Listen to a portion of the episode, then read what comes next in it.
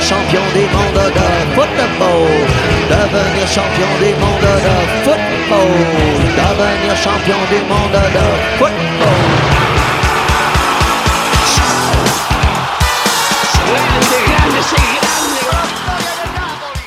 de la FIFA, la AFA, la CONMEBOL, los árbitros, el VAR, el fútbol para todos, el fútbol para pocos, los representantes, los intermediarios, los que ponen la plata, los que se la llevan,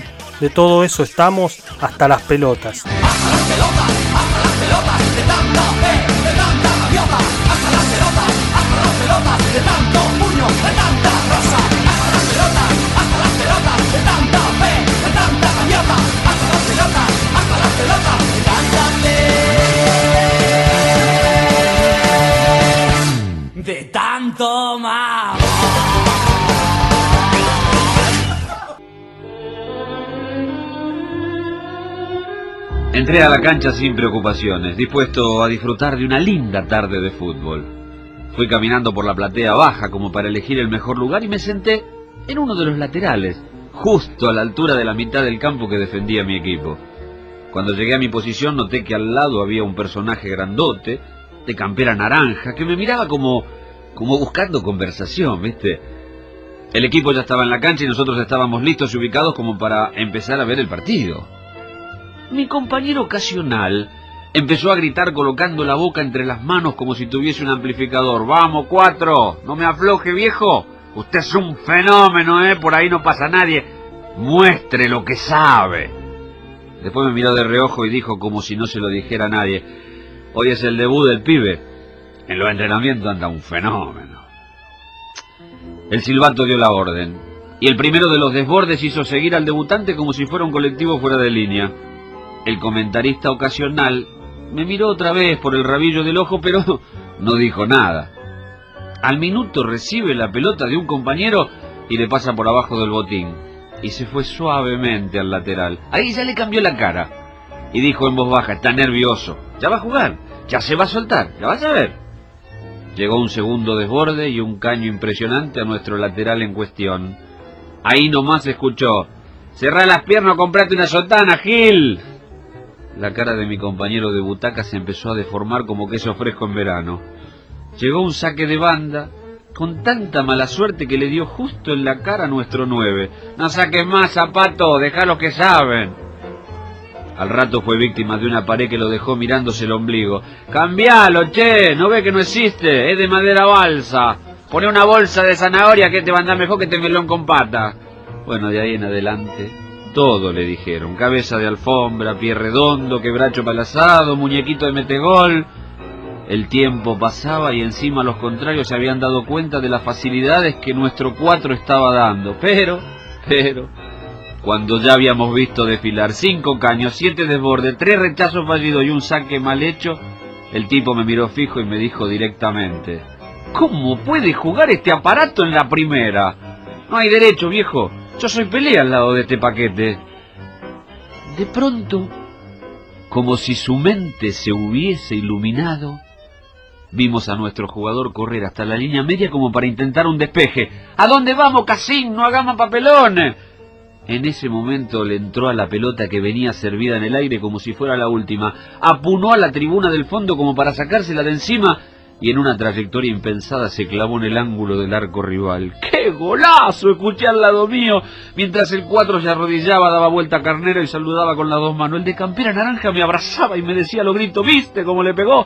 ¿Viste dónde la puso? Te dije, te dije que ese pibe era un fenómeno. Había que esperar nada más. Después miró para la cancha nuevamente y mientras el jugador venía a tomar su puesto le gritaba, sos un maestro, pibe, no me afloje, ídolo, vamos, es mi pollo. Yo me quedé pensando si me había perdido el cambio o si ese tipo hablaba del mismo cuatro del que estaba hablando hacía unos minutos. Como si hubiese leído en mis ojos lo confundido que estaba con su actitud, me miró sonriendo y en esas respuestas únicas que solo el hincha te puede dar me dijo muy en serio, ¿sabes lo que pasa? Si a estos pibes los alabás mucho, después se agrandan. A pesar de mi confusión, en ese momento me di cuenta que el fútbol, visto desde la platea, tiene una magia especial para hacerte cambiar mil veces de opinión sin hacerte sentir culpable.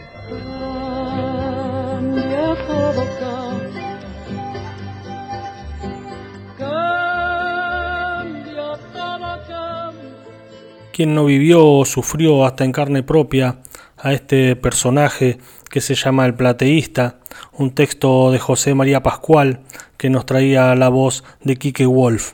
Y me pareció más que acertado cerrarlo con esta canción de las pelotas que se llama Personalmente.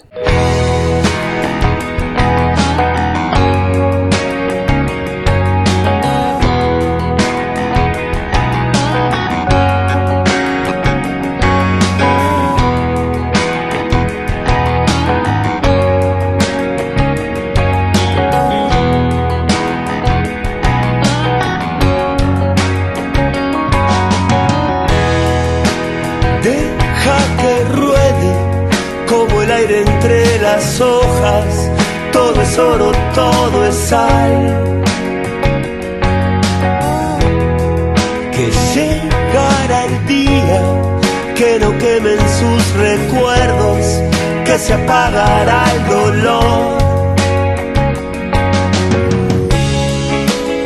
Personalmente creo que todo esto es un locura. Personalmente creo que todo esto es una locura.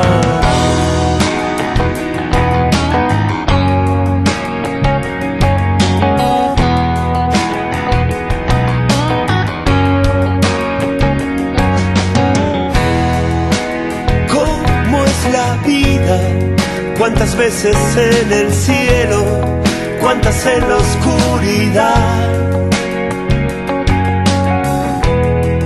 Que solo es el tiempo el que llevará tu vida a donde quiere que estés.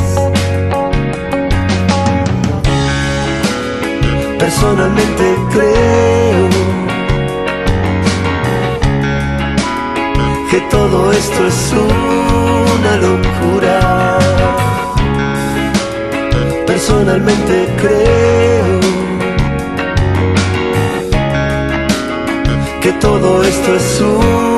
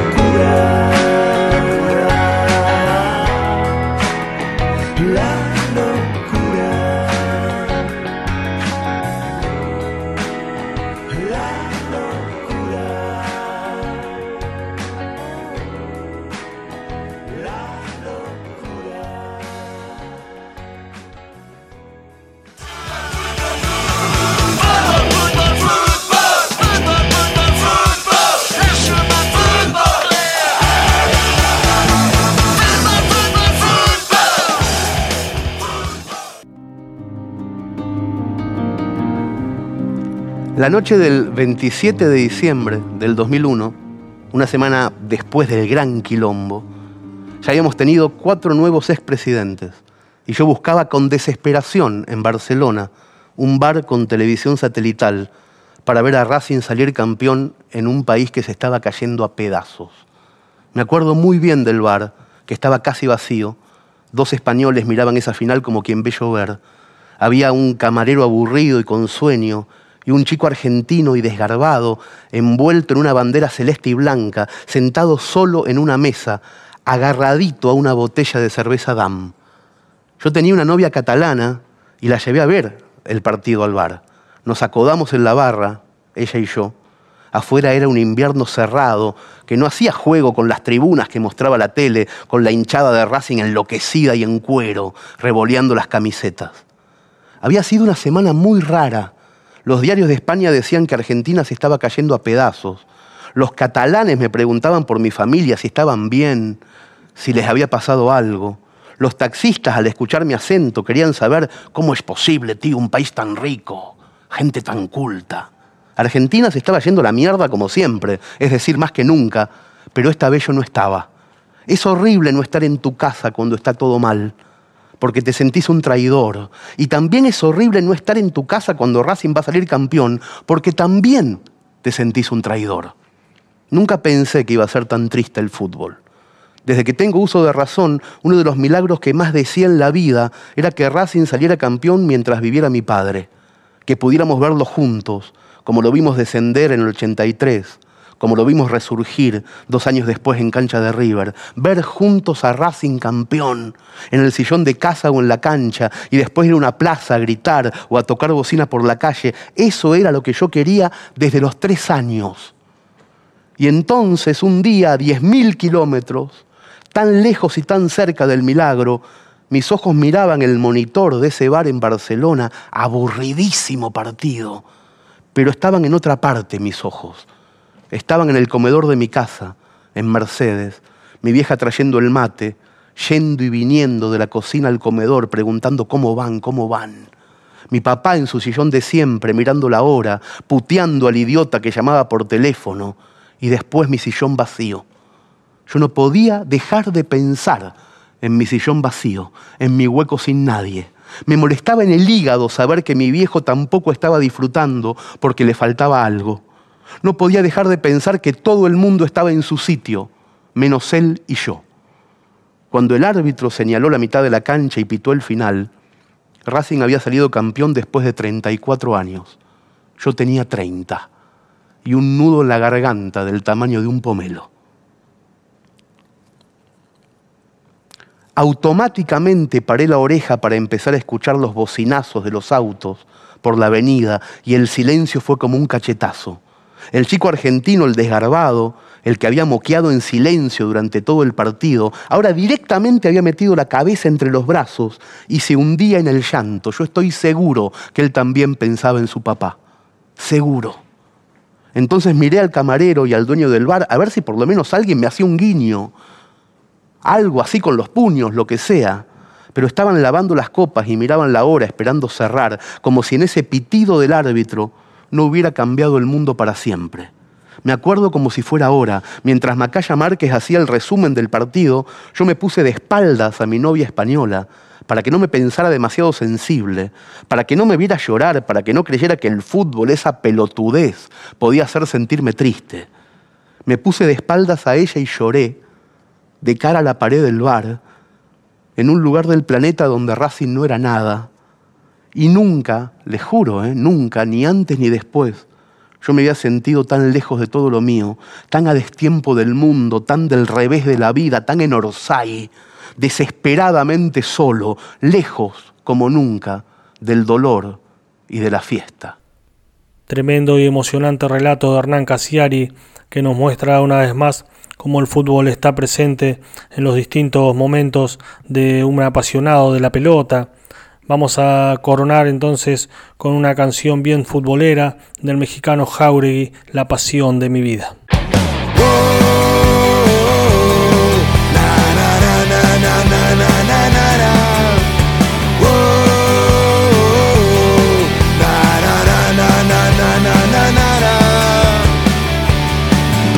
Te di lo mejor que tenía, te di mi ilusión.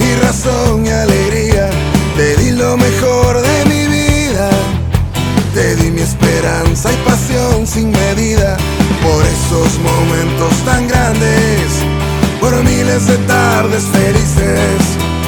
Por eso siempre serás la pasión de mi vida.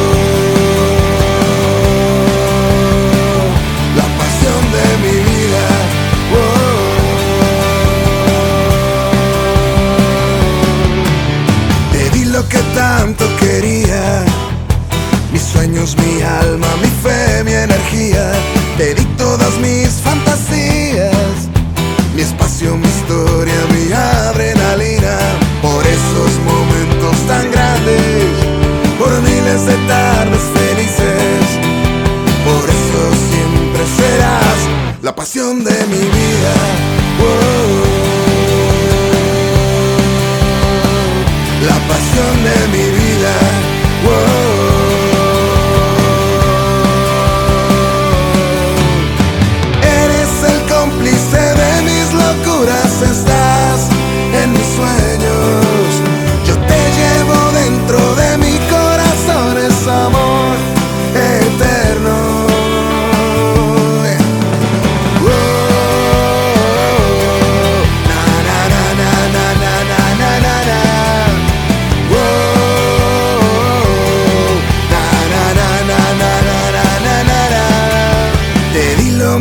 Que tenía.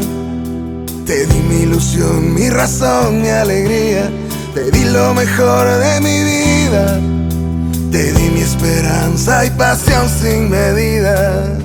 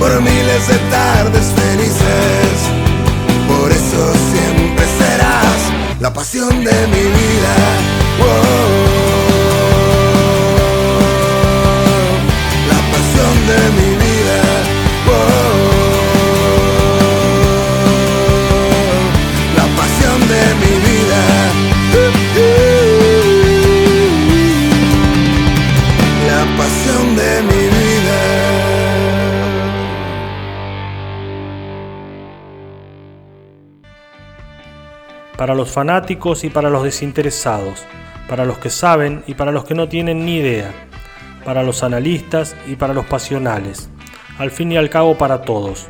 De la mano de Eduardo Galeano y de su libro El fútbol a sol y sombra, vamos a recorrer la cita mundial futbolística que se da cada cuatro años. Pero los relatos de Galeano, por suerte, no se quedan solamente en el fútbol y nos cuentan en qué andaba el mundo en esos momentos. Hoy toca el turno del Mundial del 34. Johnny Weissmuller lanzaba su primer aullido de Tarzán. El primer desodorante industrial aparecía en el mercado. La policía de Luisiana acribillaba balazos a Bonnie and Clyde. Bolivia y Paraguay, los dos países más pobres de América del Sur, se desangraban disputando el petróleo del Chaco en nombre del Standard Oil y de la Shell. Sandino, que había vencido a los marines en Nicaragua, caía acribillado en una emboscada y Somoza, el asesino, iniciaba su dinastía. Mao desataba la larga marcha de la revolución en los campos de China. En Alemania, Hitler se consagraba Führer del Tercer Reich y promulgaba la ley en defensa de la raza aria, que obligaba a esterilizar a los enfermos hereditarios y a los criminales, mientras Mussolini inauguraba en Italia el segundo campeonato mundial de fútbol. Los carteles del campeonato mostraban un Hércules que hacía el saludo fascista con una pelota a sus pies. El Mundial del 34 en Roma fue para el duque una gran operación de propaganda. Mussolini asistió a todos los partidos desde el palco de honor, el mentón alzado hacia las tribunas repletas de camisas negras y los 11 jugadores del equipo italiano le dedicaron sus victorias con la palma extendida. Pero el camino hacia el título no resultó fácil. El partido entre Italia y España fue el más triturador de la historia de los mundiales. La batalla duró 210 minutos y terminó al día siguiente, cuando varios jugadores habían quedado fuera de combate por heridas de guerra o porque ya no daban más. Ganó Italia, sin cuatro de sus jugadores titulares. España terminó con siete titulares menos. Entre los españoles lastimados estaban los dos mejores, el atacante Lángara y el arquero Zamora, el que hipnotizaba en el área. En el estadio del Partido Nacional Fascista, Italia disputó contra Checoslovaquia la final del campeonato. Ganó en el alargue 2 a 1. Dos jugadores argentinos, recién nacionalizados italianos, aportaron lo suyo. Orsi metió el primer gol, gambeteando al arquero, y otro argentino, Guaita, sirvió el pase del gol de Schiavo que brindó a Italia su primera Copa Mundial. En el 34 participaron 16 países, dos europeos, tres americanos y Egipto, solitario representante del resto del mundo. El campeón, Uruguay, se negó a viajar porque Italia no había venido al primer mundial en Montevideo. Detrás de Italia y Checoslovaquia, Alemania y Austria ganaron el tercer y cuarto puesto. El jugador checoslovaco Nehedli fue el goleador, con cinco tantos, seguido por Konen de Alemania y Schiavio de Italia con cuatro. Orgullo nacional, patriota virtual, héroe militar, xenofobia, muñeco demencial, parálisis mental escoria cerebral. A la mierda, reaccionarios, me la suda todo lo que puedas ladrar, siéntame la libertad.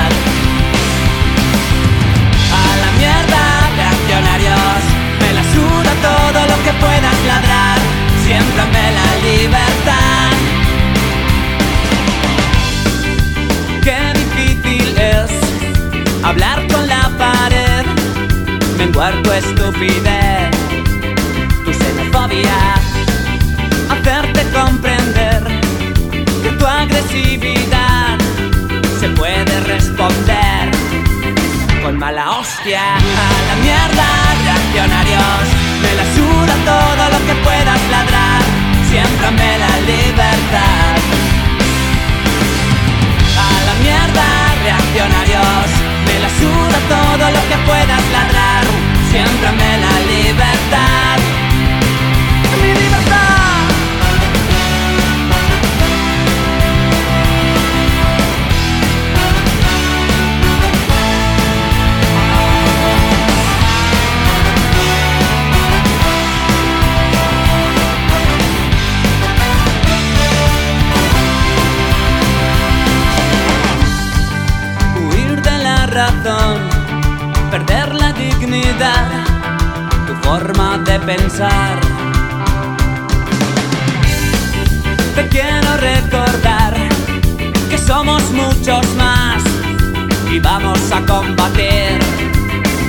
a la mierda, reaccionarios.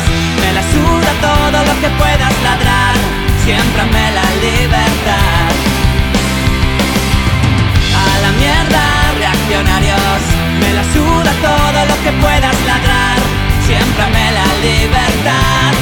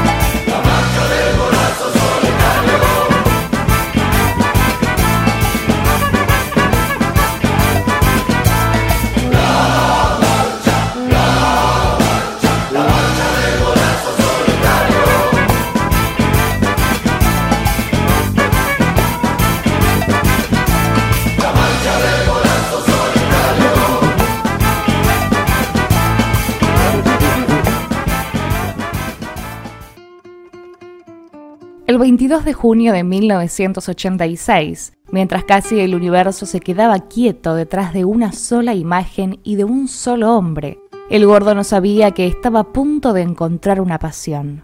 No lo sabía el gordo porque durante esa sola imagen y durante ese solo hombre quedó dominado por una corriente de fuegos y de sangres que le viajó desde el coxis hasta la lengua y desde la lengua hasta el aire para terminar gritando gol. Pero después sí, después y mucho después, y también cada sábado, sobre las mesas áridas del bar de los sábados, el gordo se definió una misión en el mundo y preguntó a unas gentes, y a todas las gentes, la gran pregunta de su historia. Esta pregunta. ¿Qué le pasó a usted cuando Diego Maradona, en la mejor jugada de cualquiera de los tiempos, le hacía el segundo gol de Argentina a los ingleses en el Mundial de México. Una tarde, no hace tanto, narró el gordo con el bar de los sábados vuelto una quietud que lo oía. Una mujer me dijo que mientras Diego zigzagueaba personas, ella colgaba ropa mojada y que cuando la pelota entró al arco, la ropa, de golpe, se secó el alto, un racionalista intenso que no se ausenta del bar ni en los sábados sin destino, le apuntó que eso era imposible. Pero el gordo ni lo consideró y siguió. Otro hombre me contó que estaba viendo ese partido dentro de una pensión sin nombre y prisionero de la más fea de las soledades, pero que cuando el gol fue por fin gol, corrió hasta un cuadro que colgaba torcido en una pared sucia, lo estrechó en un abrazo y uno de los personajes del cuadro, a la vez, lo abrazó a él. El roto, otro feligrés del bar de los sábados que venía atendiendo fascinado, no fue insensible a las búsquedas del gordo y le añadió su experiencia. Por discreción o por vergüenza no suelo contarlo, pero en el momento justo en el que Maradona terminó de armar ese camino de jugadores ingleses frustrados, yo me levanté de mi silla y le acaricié las mejillas a mi abuelo, que lloraba y que reía. Fue extraordinario, fueron mi vida, mi infancia, mi identidad y mi memoria desplegadas en una sola circunstancia. Tardé cuatro o cinco minutos en recordar que mi abuelo había muerto hacía diez años. Pero yo sé, lo sé claramente. Ahí lo acaricié. El gordo aseguró que la historia del roto era posible. Con el labio superior, apretó entusiasmado los contornos de su taza de café y volvió a llenar de detalles el lugar de los sábados. Afirmó que a un pueblo campesino de economías mal logradas se le acabó la más larga de sus sequías no bien Diego empezó su fiesta, y que también, cuando Diego transformaba en nada el esfuerzo del arquero inglés, un sobrino suyo que tropezaba cada día con los desafíos escolares, entendió súbitamente la lógica de la suma algebraica y que un amigo enfermo que se arrimaba a la muerte distinguió las formas de ese avance irrepetible y extendió su agonía, hasta que Maradona cantó el gol. Vencido por tanta demostración contundente, el alto se sintió en el deber de sumar una evocación bien suya que jamás había confesado. Lo hizo tan racional como siempre, pero conmovido desde la primera palabra. Vi ese mundial, ese partido y ese gol junto con mi papá en el comedor de su casa. Cuando Diego eludió al segundo rival, el corazón no me latió más. Me acuerdo mucho mejor de los anteojos asombrados de mi padre, de mi propio asombro, porque el corazón no me latía y de la sensación plácida de una felicidad en ascenso, que de la secuencia del gol. Era curioso, el corazón no me latía como si se hubiera ido todo entero detrás de esa jugada, y sin embargo yo estaba más vivo que nunca. Recuperé la normalidad recién cuando los ingleses sacaron del medio. Mi papá sonreía.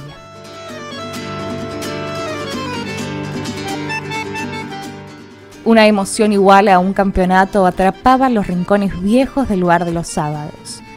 Cuando el alto pidió café, las puertas en vaivén del lugar se abrieron por el viento y una mujer de pestañas como bosque se enfocó una mirada de amor directa hacia el gordo. El roto quiso decir que nunca fallaba, que así era, que ese gol lo seguía pudiendo todo. Pero el gordo lo interrumpió sin registrarlo y deslumbrado por esa hermosura que tenía enfrente, alcanzó a balbucear la única frase que le cabía en la boca. Gracias de nuevo, Diego. Todo mientras Diego, de Ariel Sher.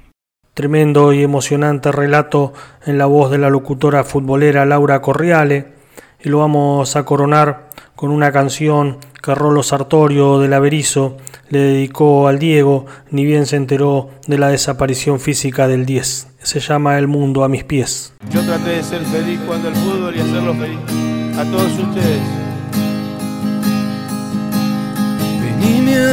Cuando ya no me tengas más. Vení por mi amor cuando no te lo pueda dar. El mundo tengo a mis pies, no lloren por mí esta vez. Las flores marchitan cuando no las puedo ver. La magia es el truco que me convirtió en el rey. Tu felicidad pasaba sobre mi piel. Derecho siempre al hablar, tan zurdo siempre al pegar. La vida es redonda y nunca se manchará. Perdón que me que lo hice sin avisar. Y compartí mi vida y mi soledad. Si algo me gustaba era festejar, vivir todas mis vidas y alguna más. Mi piernas cortaron y pude andar y con más tiempo pude bailar. Amigo, me despido, es tiempo de descansar. El diablo se puso de amigo y no lo supe echar. Los ángeles que me hablaron no pude escuchar. Yo soy el mismo campeón que tantas lágrimas No se olviden que yo soy la mano de Dios. Perdón que me retiré, que lo haga sin avisar. Les compartí mi vida y mi soledad. Perdón que me retiré, que lo haga sin avisar. Compartí mi vida y mi soledad. Yo me equivoqué y pagué, pero la pelota no, la pelota no se mancha.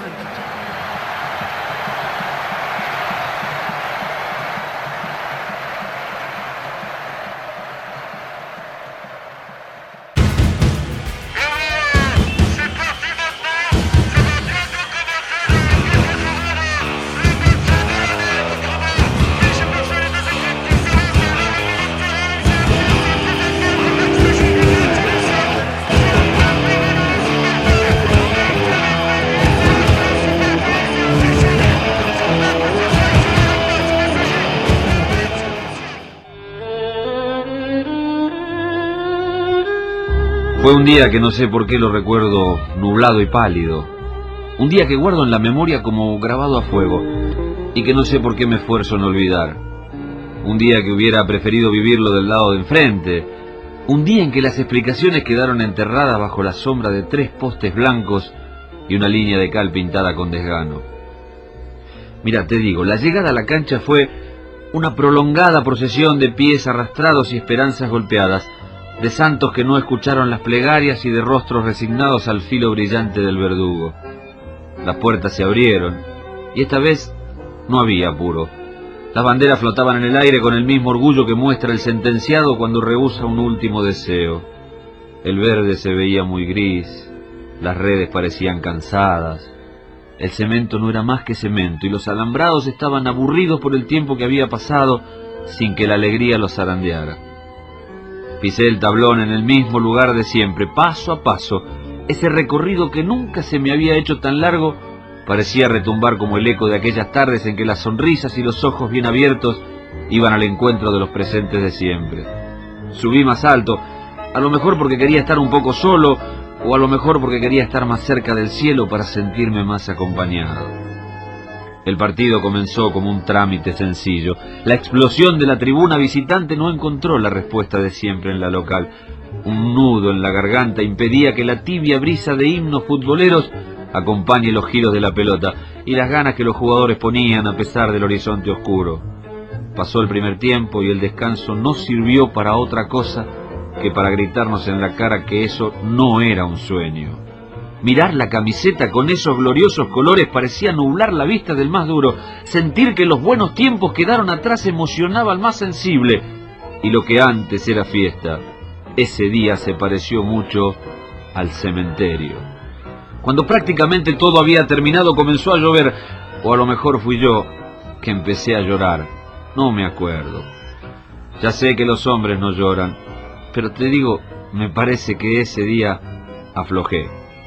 Estaba sintiendo en cada parte de mí la pesadilla del hincha. Estaba viendo ante mí ojos como esa maldita tarde inolvidable se hacía realidad. Esa camiseta, esos colores, esas banderas no alcanzaron para secar las lágrimas ni calmar el dolor que venía de no sé qué parte del alma. Y llegaron las palabras más tristes que el enamorado de la pelota puede pronunciar. El equipo, hace falta que lo diga, el equipo de uno se fue al descenso.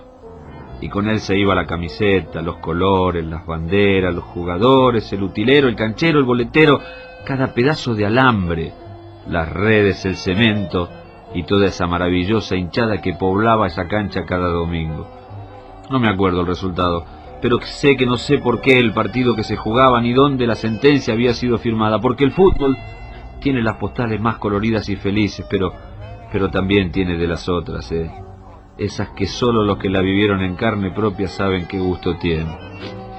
Pero faltaba algo, porque siempre hay algo más. Porque si bien no recuerdo el día ni tampoco el resultado, no voy a olvidar nunca el tibio susurro que empezando por el orgullo inundó toda la tribuna. Ese que nos invitaba a ver más allá, a pensar en la vuelta, a soñar con el regreso de los buenos tiempos.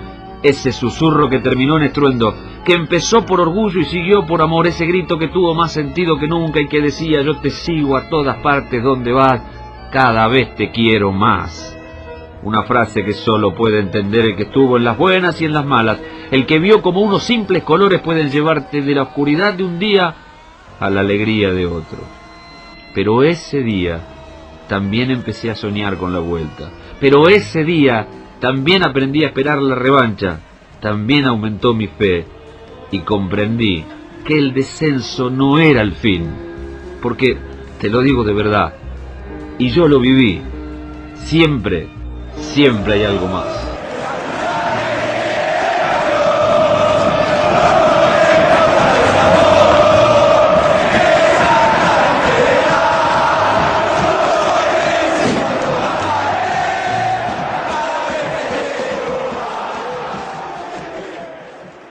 Nuevamente Kike Wolf dejándonos un cuento en Hasta las Pelotas.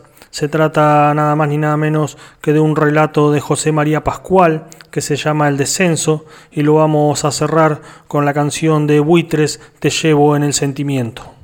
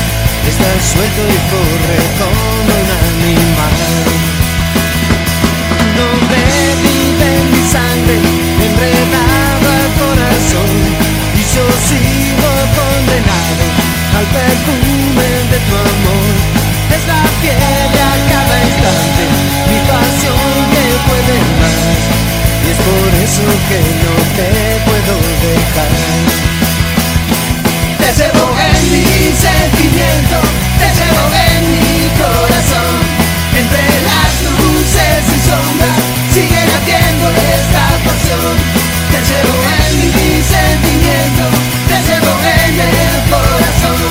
Y por eso ahora siento que yo me muero sin vos. Y aunque todos digan que soy loco, sigo siempre.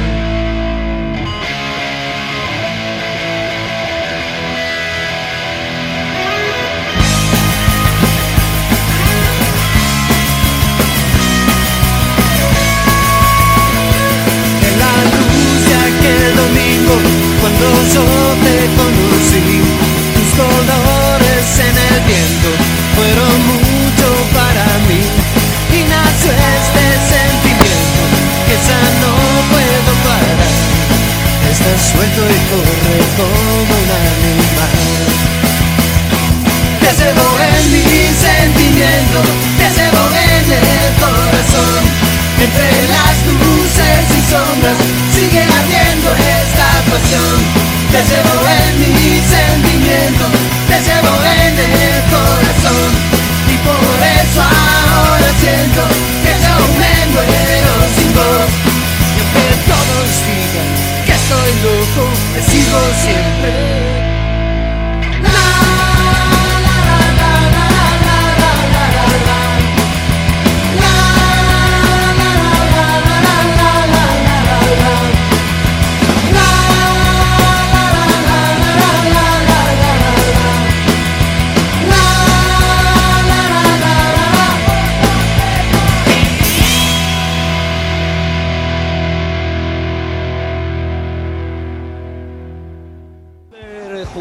Casa uno va confiado o al contrario.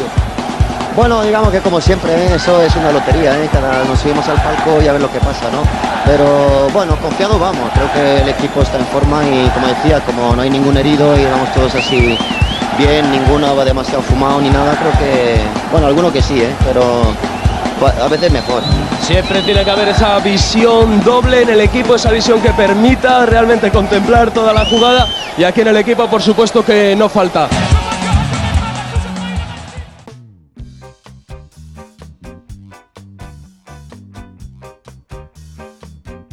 Vamos por uno de Zambayoni, alter ego de Diego Perdomo, de su libro La suerte del campeón, cuentos de fútbol.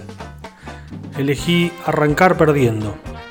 Hace mucho, muchísimo tiempo, cuando el edificio era un baldío, cuando los palos de los arcos eran cuadrados, cuando la pelota le comían su naranja a gajos, cuando se sabía tanto de pressing como de ravioles de cualquier verdura, cuando los números de las camisetas eran correlativos, cuando el cuarto árbitro era el diario del lunes, cuando se hablaba tanto de la media inglesa como de la media francesa, cuando con cuatro amarillas te apuntaban al peroné, cuando los cuervos eran negros y los buitres eran buitres, cuando las tribunas se alzaban en madera crujiente, cuando los carrileros vivían en España y cuando la radio inventaba la realidad antes que nadie, todos los partidos de la fecha se jugaban al mismo tiempo.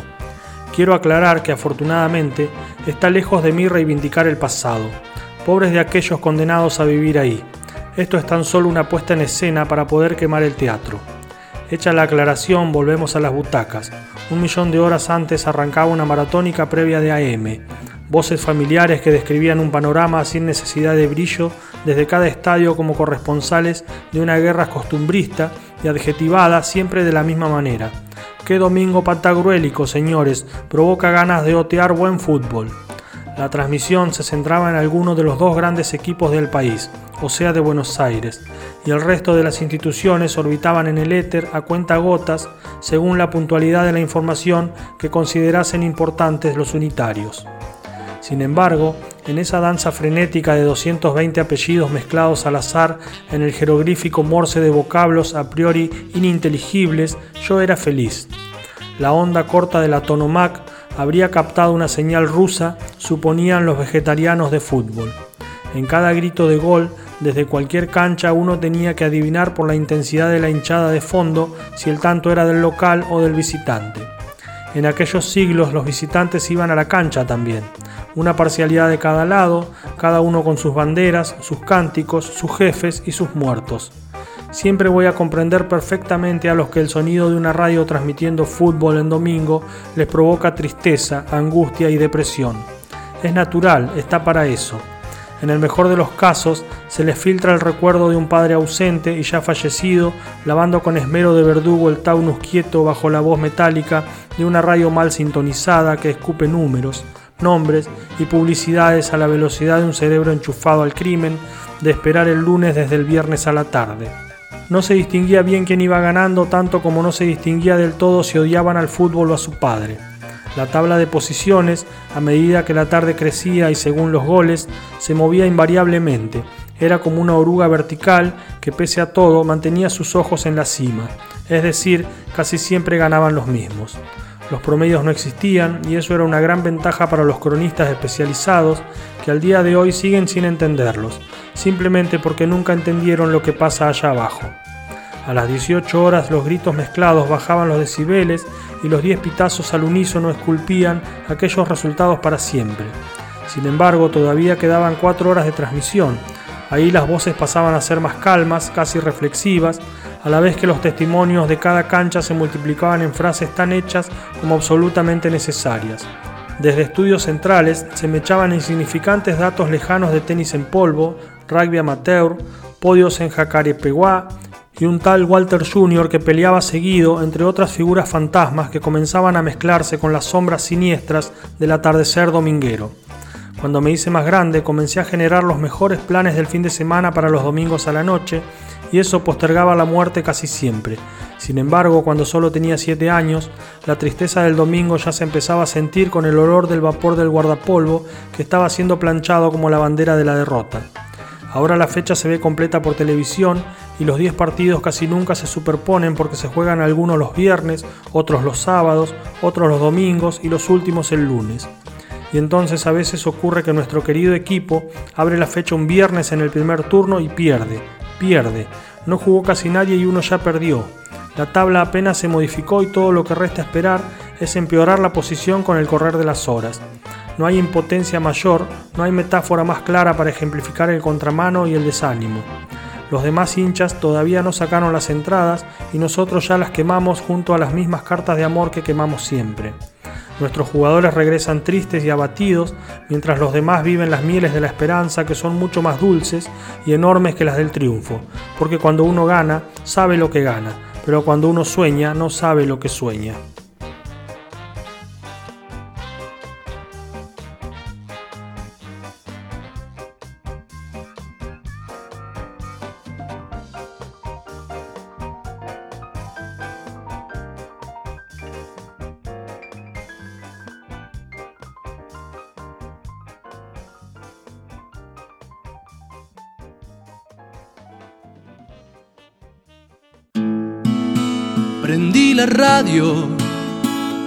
Un ritual pagano, misterioso y futbolero.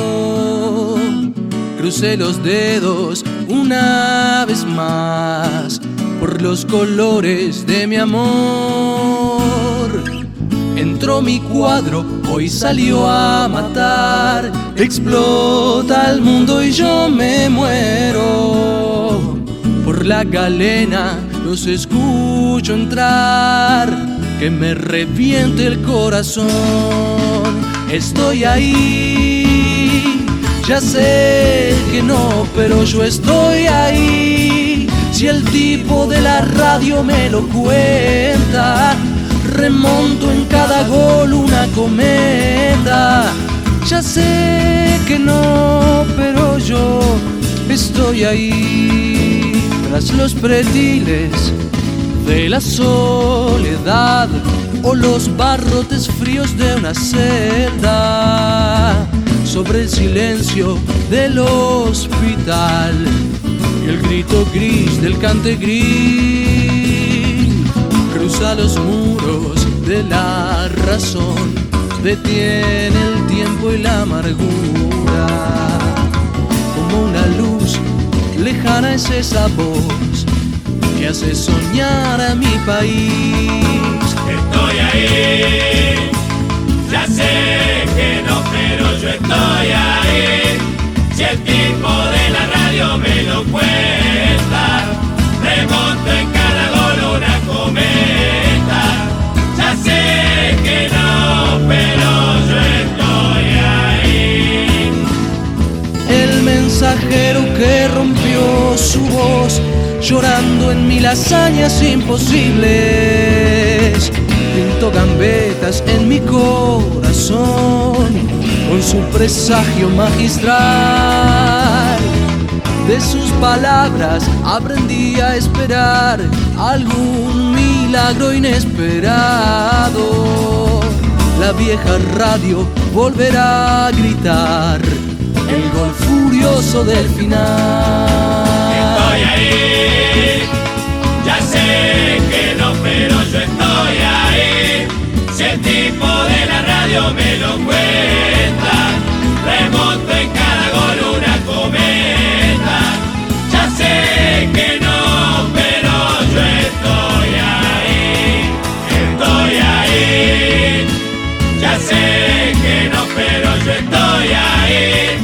el tipo de la radio me lo cuenta. Remonta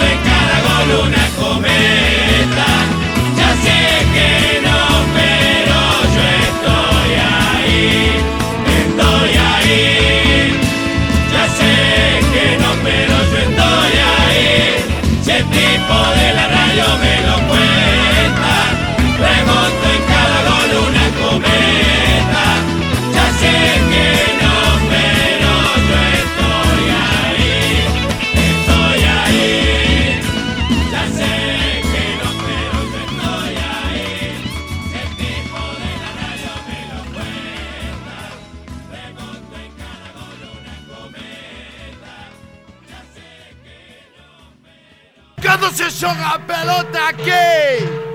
Pero cando, cando se vai xogar a pelota nesta puta galaxia?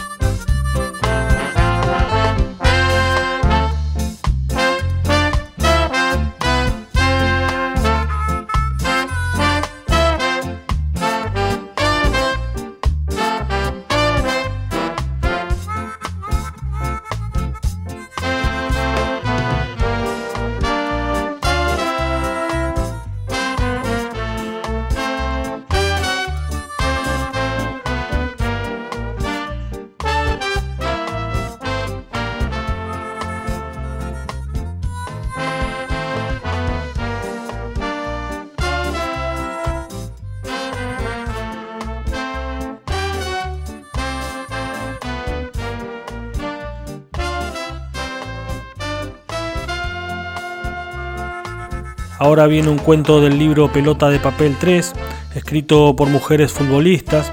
Yo elegí uno de Aldi Cometti, una jugadora de la selección argentina. Tiene una presentación por la periodista Viviana Vila que dice más o menos así. Hace tiempo que decidí distinguir para elegir. Es la manera de recorrer mi camino, ese que tomo cada día y el que con tropiezos, alegrías y dolores sigo eligiendo. Porque hay una historia detrás de la historia porque como dice Aldi en esta fantástica narración, hay lucha y resistencia. Los obstáculos propios, adquiridos o heredados, no duelen menos, solo que vivimos abrazadas a una convicción que revoluciona los cinco sentidos, aunque a esta altura del partido digo que hay más de cinco. Ya no estamos solas y contar nuestras historias tiene que ver con esto tan saludable que es la empatía, hasta con las mujeres que no conocemos, pero junto a las que nos atraviesan cuestiones similares. Porque hay historias como esta que indefectiblemente me atraviesan. Ser disruptiva te lleva puesta si no estás bien sujeta a tu bandera, pero hay una fuerza ovárico corazón dependiente que nos impulsa como si en doce pasos se definiera la gloria, como si en doce pasos toda una vida pudiese estar contenida, como si una luz poderosa te esperara en el final de esa carrera. Aldi nos invita a soñar su sueño en esta historia que no es puro cuento, hay juego, pelota, ideales.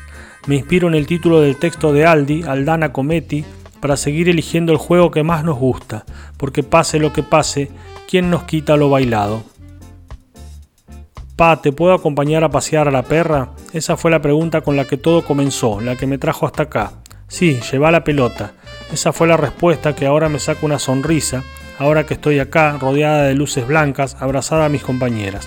No me puedo quedar quieta, voy hacia adelante y hacia atrás, mis pies se mueven solos, cavando un pozo, mis botines acarician el barro húmedo y llega el momento. Emprendo mi camino hacia aquel punto mientras las manos de mis compañeras me acarician la espalda. Oigo las voces del estadio, pero no logro descifrar qué dicen. Me quedo sola en ese camino hacia la pelota, tengo tiempo de pensar. Todo se envuelve en silencio, me tranquilizan el olor a pasto húmedo y el sonido que hace la hierba al partirse en cada paso que doy. Trato de acortar los pasos, disfrutar el trayecto, miro todo, siento la presencia de mi familia que camina conmigo, ya no estoy sola, recuerdo esas tardes en el parque, cuando solo era una niña, mi mamá en el arco y mi viejo enseñándome a patear, incansables mientras yo iba a recuperar la pelota que se perdía entre los árboles después de cada pelotazo. Tomo la pelota, le doy un beso y miro fijamente a la arquera. Ya sé dónde voy a tirar, todo se reduce a ese momento, una mezcla de nervios, ansiedad y confianza. Esa confianza que recibo de mis compañeras me empuja a ir en busca de la pelota aún con mayor convicción. Vienen a mi cabeza miles de momentos, desde aquellas mañanas jugando con mi hermano en la terraza de mi casa hasta mi debut como profesional.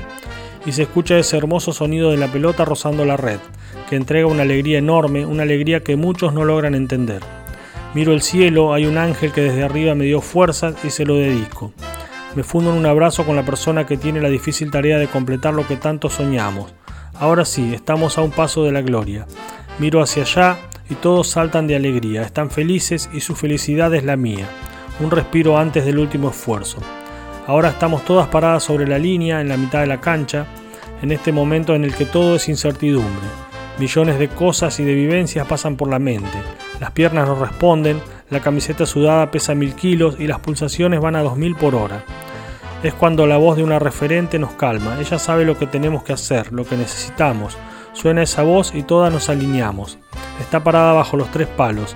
Confiamos ciegamente en ella y ella confía en nosotras. No la podemos dejar sola. Por eso levantamos nuestras manos, se las mandamos para que sienta nuestro respaldo. Estamos atajando con ella. Es el final de un viaje que desde el principio decidimos emprender juntas. Sabíamos que tenía que ser así. Y entonces, si bien nuestros cuerpos se plantan a más de 50 metros de distancia, nuestras almas están ahí junto a ella, abrazándola en la línea del arco. Y al fin lo escuchamos, ese golpe seco que hace el cuero al chocar contra las manos. Los sueños se están convirtiendo en realidad. Cierro mis ojos, la calma viene a mi cuerpo, un escalofrío me recorre la espalda y aparece la tranquilidad del deber cumplido. La conquista que vinimos a buscar está a solo un paso. Cumple sus sueños quien lucha y resiste.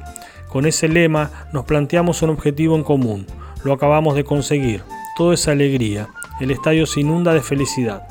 Explotan los papelitos que vuelan por el cielo. Esa copa tan hermosa y tan preciada ya es nuestra. La llenamos de besos, los más sinceros que una jugadora puede dar, los besos más esperados, los más deseados, los más buscados, y los papelitos siguen volando. En medio de esta fiesta llega el viaje de regreso, y después de tanta lucha dentro del campo, nos toca volver a luchar, pero esta vez afuera, contra un equipo vestido de traje. Vivimos una odisea de muchas horas y larga espera. Nuestra cama es el piso de un aeropuerto, las sábanas son nuestras camperas y la almohada las zapatillas. ¿Por qué nos preguntamos? ¿Por qué tanta diferencia? ¿Qué hicimos mal? ¿Nos merecemos esto? Nos acorrala un sentimiento que amenaza con desplazar la felicidad, la impotencia pero un poco por resignación, otro poco para que no nos saquen lo que es nuestro, también nos preguntamos, ¿quién nos quita lo bailado? Nadie, ni la burocracia ni la discriminación de aquellos que lucran con este deporte que tanto amamos pueden opacar nuestras sonrisas de campeones.